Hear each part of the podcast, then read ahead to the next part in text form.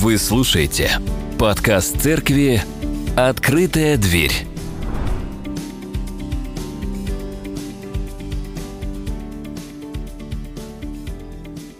Всем добрый день. Рад вас всех видеть. Тема наших сегодняшних размышлений будет э, крутиться вокруг духовной войны. А, и вот из э, этой огромной большой темы мы сегодня обсудим такой, такой, такой сектор, такую часть, как сила послушания и подотчетности. Внешне кажется и видится, что это проявление слабости. Может создаться впечатление, что человек, ведущий духовную войну, раз мы говорим о духовной войне, должен быть э, видимым таким, да, э, агрессивным или не знаю, там, воинствующим постоянно, там, с кем-то, с чем-то, вот, все против всех, я против всех и так далее, да. В то время как послушание видится нам как слабость, молчаливость, такой, не, и как Герасим, на все согласен такой, да? Вот. Но не совсем. Это только кажущаяся видимость, друзья мои. Бог о себе говорит, что Он в тихом вении ветра – ни в урагане, там, да, ни в э, палящем каком-то огне, э, все э, уничтожающем, а в тихом веянии ветра. Когда показывал Илии свою мощь, он именно так сказал. Бог говорит, что сила проявляется в немощи, когда Павел просил для себя большей благодати. Сотник, который знал суть послушания, понял без дополнительных пояснений или притчей, которые Иисус говорил ученикам – и он поэтому мало говорил. Строго по делу, четко, конкретно. И явил огромную веру. Показал. Человек послушный и подотчетный может достичь большего, нежели тот, у кого нет понимания полезности этого действия. И или который отвергает этот путь. Давайте на примере жизни э, людей прошлого или современников мы э, можем да, э, посмотреть это и сделать свои выводы. Но наш пытливый ум подталкивает нас к вопросам такого рода. А так ли это на самом деле? Достаточно ли только быть послушным внешне? Можно ли пойти по иному пути достижения заветной цели?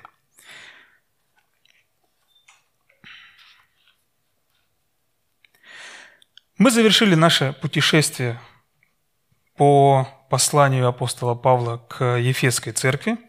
Теперь же мы отправляемся в свободное плавание на несколько недель по большой теме «Духовная война».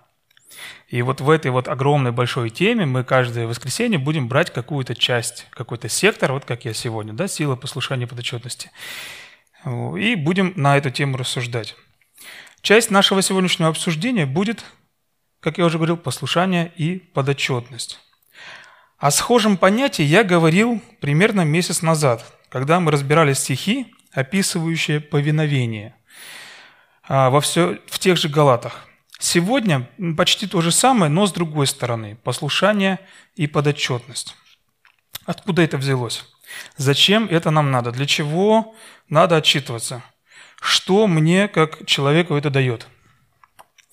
Следующие 30 минут держите свой мозг в прохладном месте, а сердце пусть остается горячим.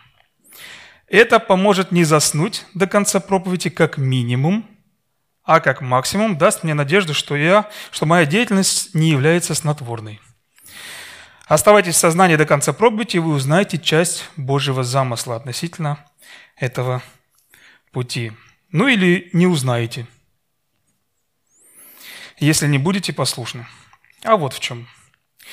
Если не будете висеть в телефоне, то, может быть, что-то услышите и узнаете – если не будете уноситься в мыслях к далеким мирам, таким как распродажа, работа, быт и еще что-то там, что сейчас тебе, например, в голову пришло, то, может быть, что-то сейчас будет э, для нас полезным и интересным. Выражаясь языком э, Ютуба, будет твориться магия.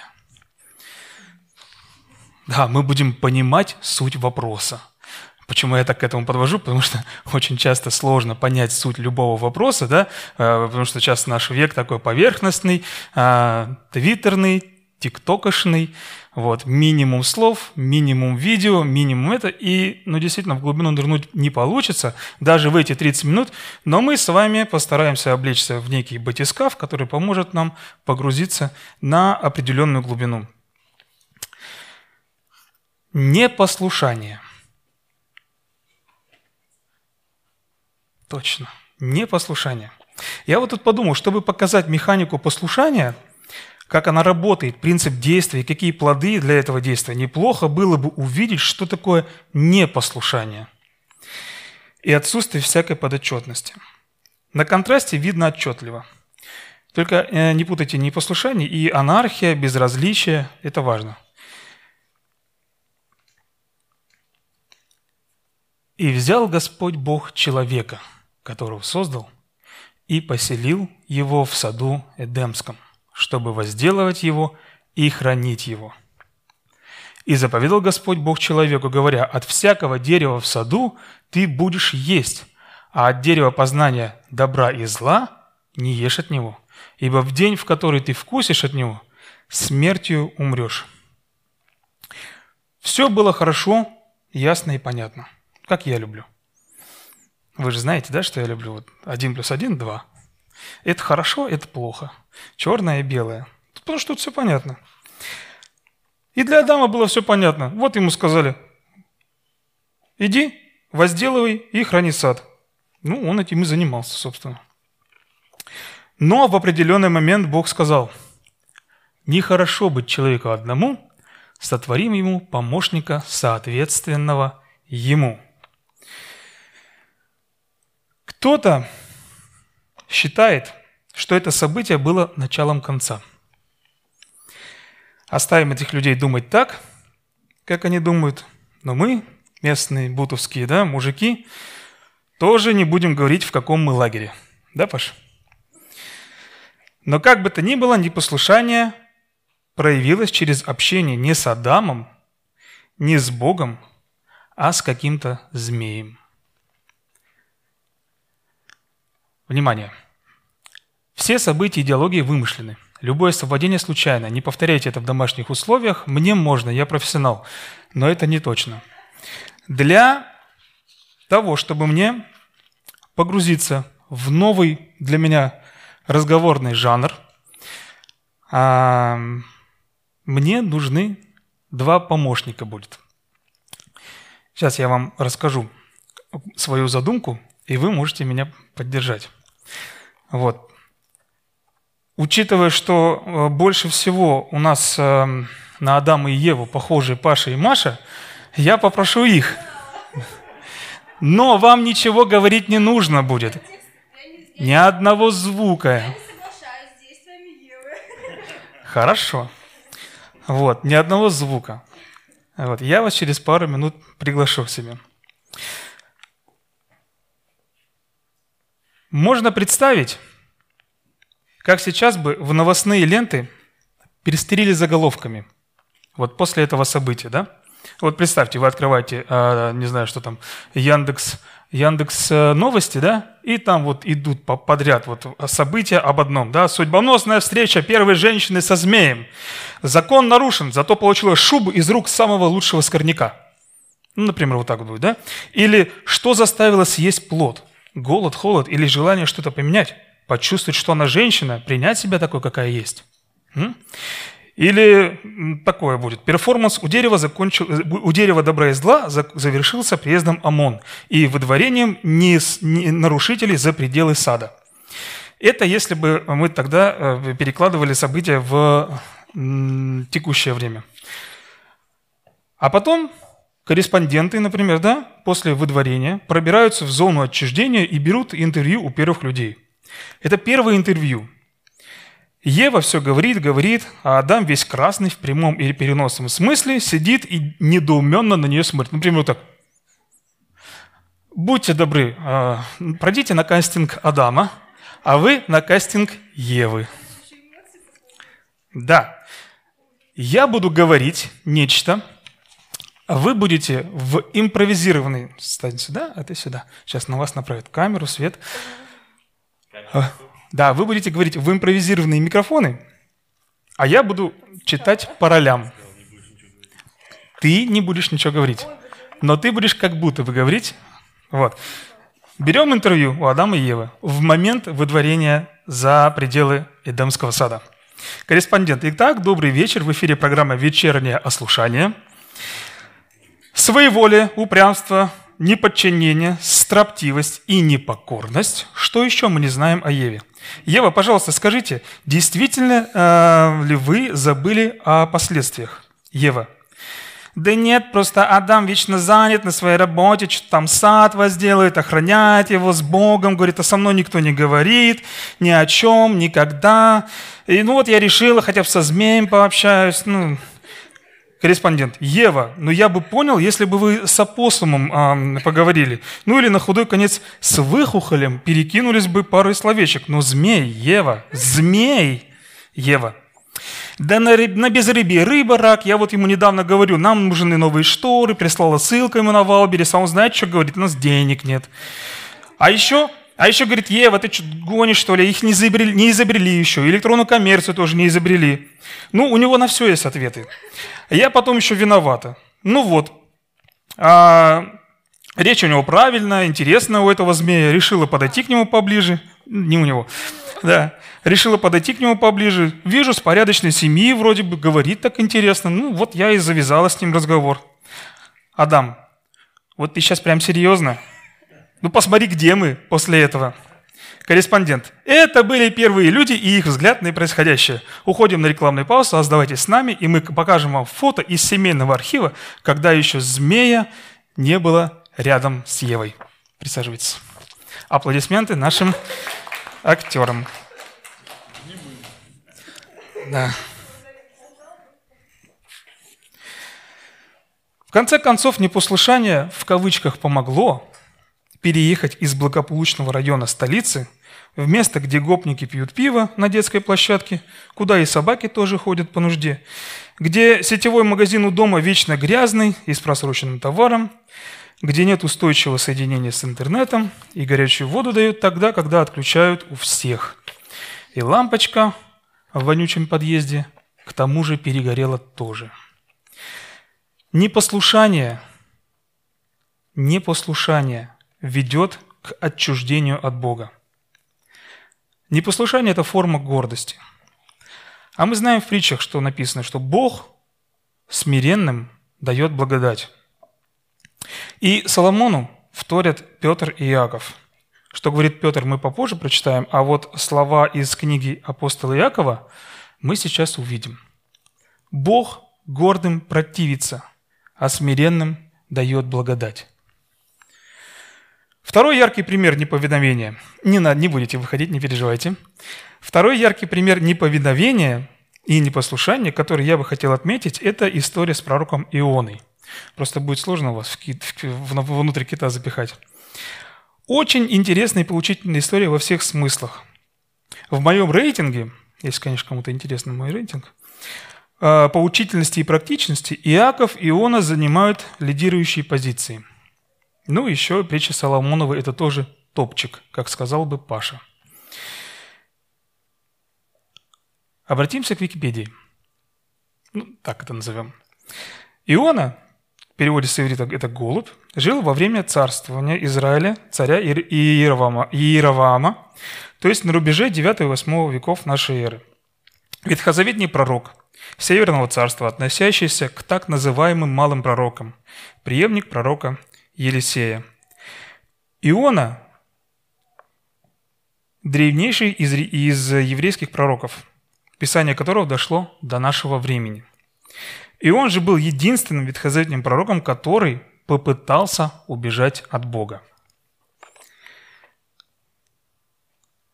Вот все время хотел посмотреть, эту картинку видно? Я себе так представляю Иону, который внутри кита – да, не, ну он грустит, он сидит, грустит и размышляет. Может быть, кость считает. А что еще делать, слушайте? Ну. Иона в чреве кита. Как же его угораздило туда поместиться? вы узнаете из краткого описания предыдущих серий. Хронология развития событий такова. Было слово от Бога к Ионе идти в Ниневию. Иона побежал в Фарсис. Сел на корабль и поднялся шторм. Корабельщики выяснили причину ненастья и выкинули Иона, Иону за борт.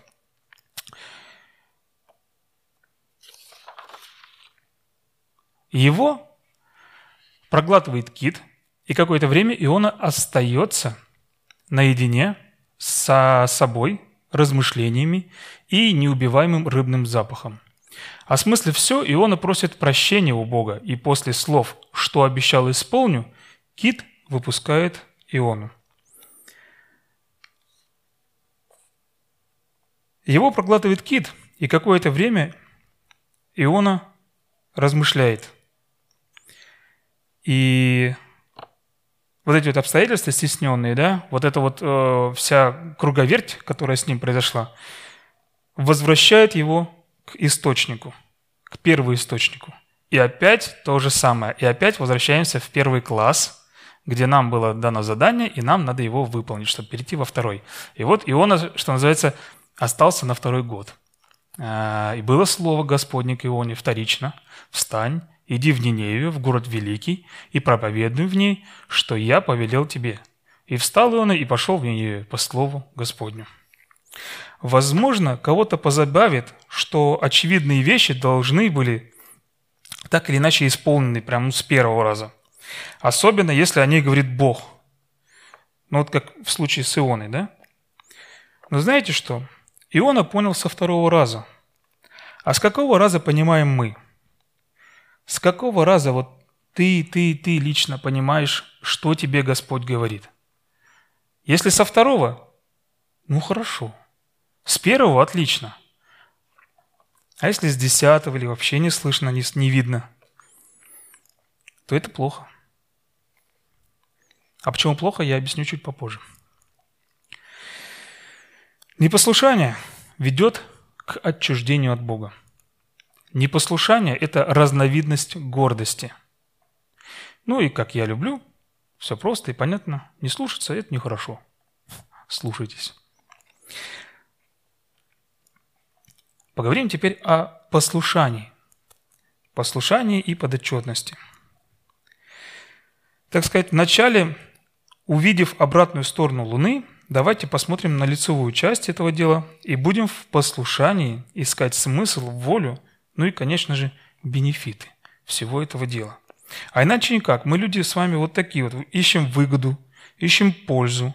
И это не хорошо и не плохо, это так. Искать пользу, исследовать все – это хорошо.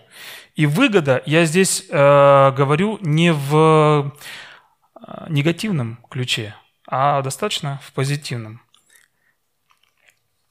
Для начала быть послушным – это повеление. Повеление от Бога. И ничего с этим не поделаешь. И не упивайтесь вином, от которого бывает распутство, написано в послании к Ефесянам. Но исполняйтесь духом. Это у нас 18 э, стих, и в 21 стихе идет повеление, повинуясь друг другу в страхе Божьем видя, с чего начинается абзац и чем он заканчивается, мы можем э, один плюс один сложить. И исполняться Духом Святым – это наш помощник, наш, как сказать, наше подспорье в том, чтобы быть в повиновении э, друг у друга в страхе Божьем.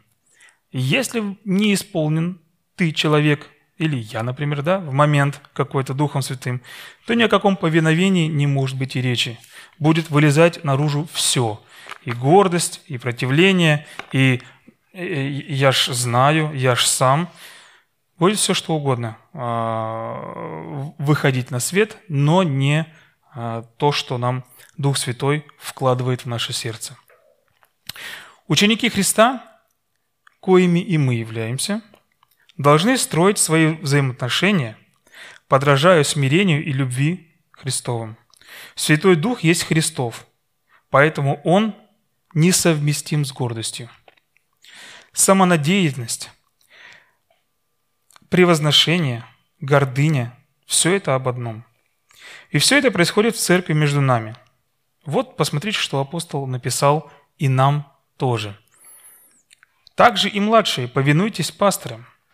Все же, подчиняясь друг другу, облекитесь в смиренно-мудрее, потому что Бог гордым противится, а смиренным дает благодать. Э, небольшой спойлер, вот она и э, та самая выгода, о которой я вам говорил. Если хотите получить благодать от Господа, внимательно посмотрите на концовку этого стиха. Другой вопрос. Если я не вижу смысла в подотчетности, в повиновении, ну и так далее, да? А тогда надо посмотреть на свою жизнь внимательно. Сняв какие-то очки там или еще что-то. И задать самому себе вопрос, кто для тебя авторитет? Если это не Бог и не Его Слово, то как ты, как я могу называться Его учеником? Даже в подготовительном классе, раз мы говорим, что мы ученики Христа, значит, есть некоторая школа Иисуса Христа. Вот. И в эту школу берут, посетив подготовительные курсы. Даже а, в этих подготовительных курсах до покаяния да, все узнают, что Бог на первом месте нашей жизни. Вот посмотрите на экран. Старинная наша добрая картинка «Четыре духовных закона», образы жизни. Это это же как, это ж наш букварь, мы с него начинали. Давайте к нему вернемся. Хорошая картинка. Где вы? В короне из Бургер Кинга? Вот это я и моя корона из Бургер Кинга. Или Христос посередине круга, в короне не из Бургер Кинга, и я рядом. Где вы? В короне, и Христос за пределами э, круга вашей жизни, мыслей, интересов? Или же вот так вот, как в, в правой части? Христос в центре жизни, и я у ног Христа. Повинуйтесь наставникам вашим и будьте покорны, ибо они неусыпно пекутся о душах ваших, как обязанные дать отчет – чтобы они это делали с радостью, а не воздыхая, ибо для, это для вас не полезно. В определенный момент придется руководство нашей церкви давать за каждого отчет. И лучше, если бы это было вот так, как вы видите на смайлике, нежели вот так, как вы видите на другом смайлике. Что тут сказать? За каждого наставники будут давать отчет. И они будут нести ответственность за нас. Представлять их не надо. Вот от вам отличный пример, как это происходит на работе. Представьте, а точнее визуализируйте, или напомните себе, или вспомните, что вы руководитель, и у вас есть в подчинении люди – и этот подчиненный частенько делает что-то не то. Ну или совсем ничего не делает так, как надо. И директор спрашивает у вас, ну, сколько это будет продолжаться, почему это постоянно э, одна и та же история, сколько еще мы будем это терпеть, почему мы несем убытки из-за этого, работа не делается и так далее. Я так понимаю, наш пастор постоянно за нас, получает, за нас получает, сами знаете от кого – ну и вот так же на работе, в коллективе, не принято подставлять коллег. Ну, если ты постоянно подставляешь коллег, невыполненной работы там, или языком чешешь где-то что-то не то, или еще что-то, ну, тебе придут и скажут раз, два, а потом тебе сделают условия, в которых ты не сможешь здесь жить, а, в, том, в том коллективе. Но это работа. Это я взял как пример. А в нашей церкви должно быть понимание, что мы все в одной лодке, и не надо никого подставлять. Вот они, взаимоскрепляющие связи, о которых пишет апостол. Вот та стена, вот те, вот те кирпичики, которые выстраиваются на том краеугольном камне, который есть Иисус Христос. Если один камень захочет пойти погулять, то вся стена рухнет. Понимаете, о чем я говорю? В завершение хотел рассказать историю про высшую степень подчинения. Помните, я в одной из проповедей говорил, что Иисус Христос подчинился Богу и пошел на крест ради нас всех. Если бы Он не подчинился, то не была бы эта самая победа одержана, после которой мы получили спасение. Спасение незаслуженно, но просто получили. И вот вам эта история маленький Иисус в храме. Каждый год родители Иисуса ходили на праздник Пасхи. И ему было 12 лет. И вот в праздник, как кончился, родители их хватились, а не знали, куда Иисус подевался. Какое-то время искали его, нашли в храме, беседующего с учителями. Родители расстроились, ну, был разговор с чадом, но Иисус ответил, что был в доме отца. Ну, они вряд ли что-то поняли так, как он ответил им, но поняли по-своему. И после этого разговора он пошел с ними и пришел в Назарет, и был в повиновении у них. И мать его сохраняла все слова сии в сердце своем. Иисус же преуспевал в премудрости, в возрасте, в, люб... Э, в возрасте, да, в любви у Бога и человеков.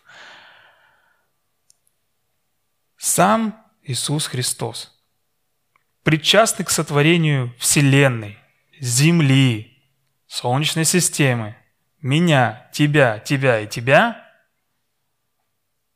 был послушен земным родителям. У кого собаки дома есть? Представьте, что вы им, им должны быть послушными. Ну, на один день хотя бы. Ну, представьте. Вот что-то в этом роде, а может быть даже хуже – если Христос на это пошел, исполнив всякую правду, то нам точно это надо сделать. И раз Христос преуспевал в премудрости, во взрослении в своем, в любви у Бога и у человеков, то мы точно достигнем этого результата, если будем, как Иисус Христос, в повиновении и в подчинении – Повинуйтесь друг другу, так как это и есть те самые связи внутри тела Христова. Повинуйтесь наставникам, и это весьма полезно для вас самих. Вспоминайте, как Иисус повиновался родителям, хотя Он есть Создатель всего.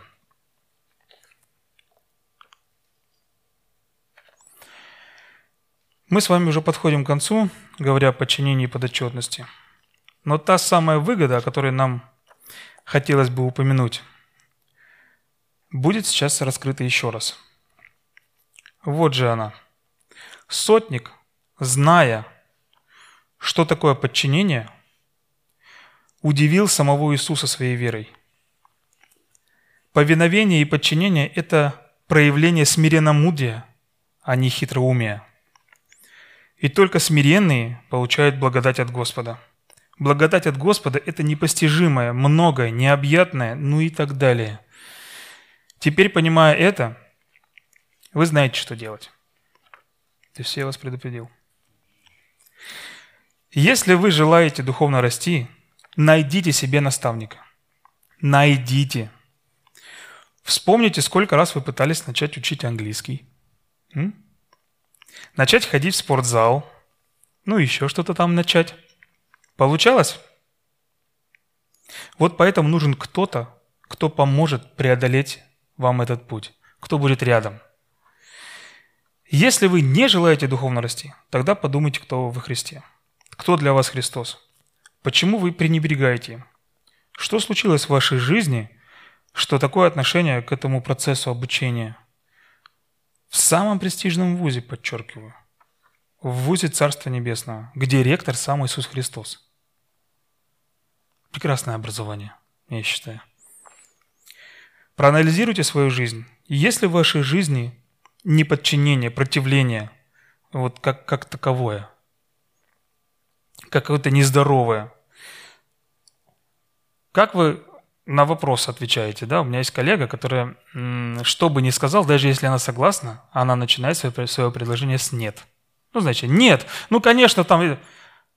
Это, конечно, интересно, но факт есть факт.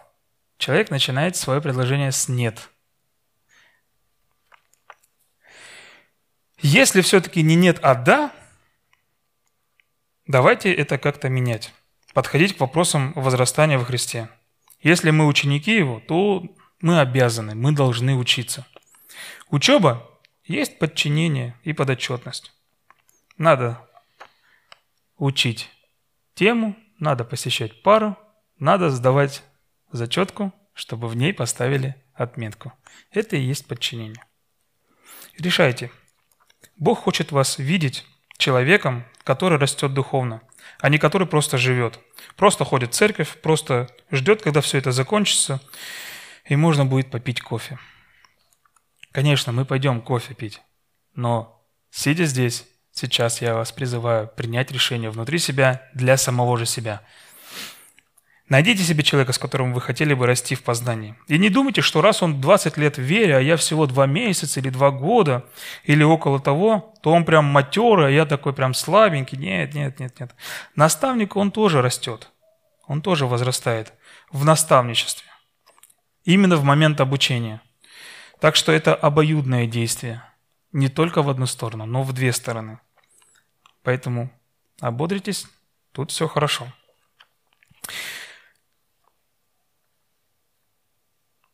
А если нет, ну, увы, статистика будет такой. Ходил в церковь, узнал о спасении, прочитал Библию, ну и все, вот теперь он здесь у врат. А, и апостол говорит Богу, да что с ним делать сейчас? Вот, вот тут вот как бы дело такое тоненькое, там люди приходили, вот такие дела у них, у них, пока дочитаешь до конца, а тут что? Ну тут все понятно. Тут все будет понятно. Каждый из нас может большего – а в Луки в 16 главе, в 16 стихе, вот что написано. «Закон и пророки до Иоанна со всего времени Царствие Божие благовествуется, и всякий усилием входит в него». Интересная история. Чтобы войти в Царствие Небесное, нужно приложить какое-то усилие. А мне говорили другое. Просто покайся и войдешь в Царство Небесное, и все. Представляете, это было вот у меня вот такая история была. Мне рассказали это, и я это принял как поверил в это, и это действительно правдой была, и я покаялся и изменился. То есть я понял, что мне ничего платить за это не надо, и я получаю очень много прибыли. И поэтому я покаялся. Но тут другая история. Усилия для входа в Царствие Его сложно для перевода, вот именно это место. И оно такое немного для меня уж совсем шаткое, а там богословы бьются об этом. Но я попытаюсь выкрутиться из сложной ситуации. Греческое слово